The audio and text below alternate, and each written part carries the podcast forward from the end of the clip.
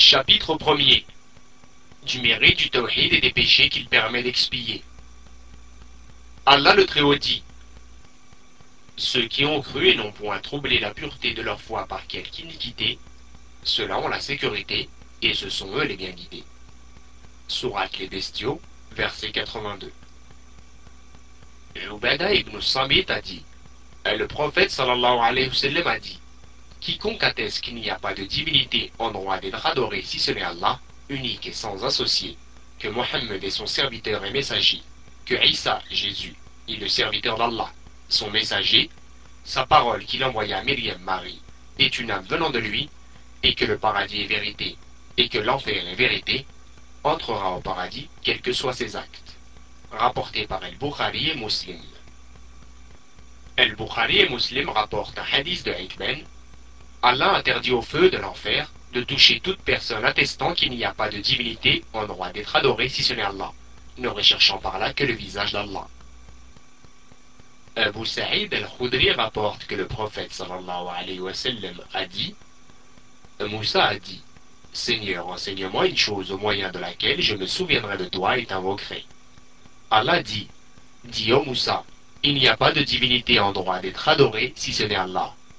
Moussa s'écria Seigneur, tous tes serviteurs disent cela. Allah dit alors Oh Moussa, si les sept et leurs occupants, mis à part moi, et les sept terres étaient posés sur un des plateaux d'une balance, et que la parole il n'y a pas de divinité en droit d'être adoré si ce n'est Allah, était posée sur l'autre plateau, la balance pencherait du côté où est posée cette parole. Rapporté par Ibn Hibben et El-Hakim qui l'a authentifié. At-Tirmidhi rapporte un hadith qu'il considère Hassan. D'après Anas, j'ai entendu le prophète sallallahu alayhi wa sallam dire Allah le Très-Haut a dit Ô fils d'Adam, si tu viens à moi avec des péchés pesant presque autant que la terre, et que tu me rencontres sans rien m'associer, je viendrai à toi avec autant de pardon. Les points à retenir. Premièrement, l'immensité de la miséricorde d'Allah. Deuxièmement, le tawhid a une grande récompense auprès d'Allah. Troisièmement, en plus de cela, le tawhid efface les péchés. Quatrièmement, l'explication du verset de la sourate Les bestiaux Al-An'am. Cinquièmement, méditer les cinq composantes de l'attestation dans le hadith de Ubada. Sixièmement, si tu joins ce hadith à celui de Hikben et au suivant, le sens de la parole, il n'y a pas de divinité en droit d'être adoré si ce n'est Allah, t'apparaîtra clairement, de même qu'apparaîtra l'erreur de ceux qui ont été trompés. Septièmement, souligner la condition mentionnée dans le hadith de Hikben. Huitièmement, les prophètes ont besoin qu'Allah leur rappelle le mérite de la parole, il n'y a pas de divinité en droit d'être adoré si ce n'est Allah. Neuvièmement, souligner le fait que cette parole pèse plus lourd que toutes les créatures, bien que beaucoup parmi ceux qui la prononcent verront leur plateau de bonnes actions plus léger que l'autre. Dixièmement, il est stipulé dans le texte que les terres sont au nombre de sept comme les cieux. Onzièmement, les cieux ont des occupants. Le douzième point, l'affirmation des attributs divins contrairement aux Ash'arites qui, note du traducteur, est une secte déviée qui, entre autres, nie les attributs d'Allah. Le treizième point, si donc tu prends connaissance du hadith d'Anas, tu te rendras compte que les propos du prophète sallallahu alayhi wa sallam dans le hadith de Itban, à savoir, je cite, Allah interdit au feu de l'enfer de toucher toute personne attestant qu'il n'y a pas de divinité en droit d'être adoré si ce n'est Allah, recherchant par là le visage d'Allah. Fin de citation, désigne donc le délaissement du polythéisme et non la simple prononciation de cette parole avec la langue. Le quatorzième point, méditer que Isa et Mohammed soient mentionnés ensemble comme étant des serviteurs et messagers d'Allah. Le quinzième point, connaître l'état particulier de Isa comme étant la parole d'Allah. Le seizième point, savoir qu'il est une âme venant d'Allah. Le point numéro 17, connaître le mérite de croire au paradis et à l'enfer.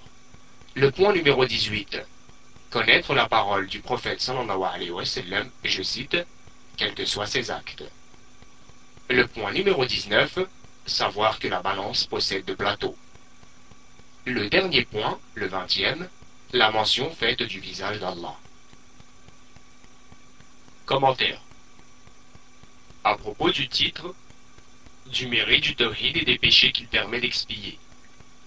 C'est-à-dire le mérite du fait que le tawhid efface les péchés. En effet, plus le serviteur redouble d'efforts dans la réalisation du tawhid, plus il enclin à entrer au paradis, quels que soient ses actes. C'est la raison pour laquelle l'auteur, qu'Allah lui fasse miséricorde, a cité le verset de la sourate Les Bestiaux.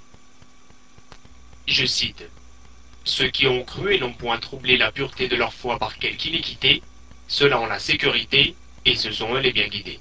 Fin du verset. L'iniquité ici désigne le polythéisme, conformément au hadith d'Ibn Mas'ud que l'on trouve dans les deux recueils de hadiths authentiques d'Al-Bukhari et de Muslim, où le prophète sallallahu alayhi wa sallam a dit au sujet de ce verset, qui parut difficile à appliquer aux yeux des compagnons au point qu'ils s'exclamèrent Ô prophète d'Allah, qui de nous n'a jamais commis d'injustice envers lui-même? Il dit donc Il ne s'agit pas de ce à quoi vous pensez. L'injustice ici désigne le polythéisme. N'avez-vous pas entendu la parole du serviteur pieux Lokmen? L'association à Allah est vraiment une injustice énorme. Le sens du verset de la sourate Les Bestiaux correspond donc au sujet du chapitre Ceux qui ont cru n'ont point troublé la pureté de leur foi par quelque polythéisme. Ceux-là ont la sécurité, c'est-à-dire, note du traducteur, ne pas connaître la peur, le supplice et le malheur. Et ce sont eux les bien guidés. Ainsi la récompense de celui qui croit, c'est-à-dire qui proclame l'unicité d'Allah, sans troubler la pureté de sa foi par quelque iniquité, c'est-à-dire sans entacher son tawhid par du polythéisme, et la sécurité complète et la guidée totale. Par conséquent, chaque fois que le tawhid diminue du fait que le serviteur commet certaines formes d'injustice correspondant au polythéisme, la sécurité et la guidée disparaissent proportionnellement.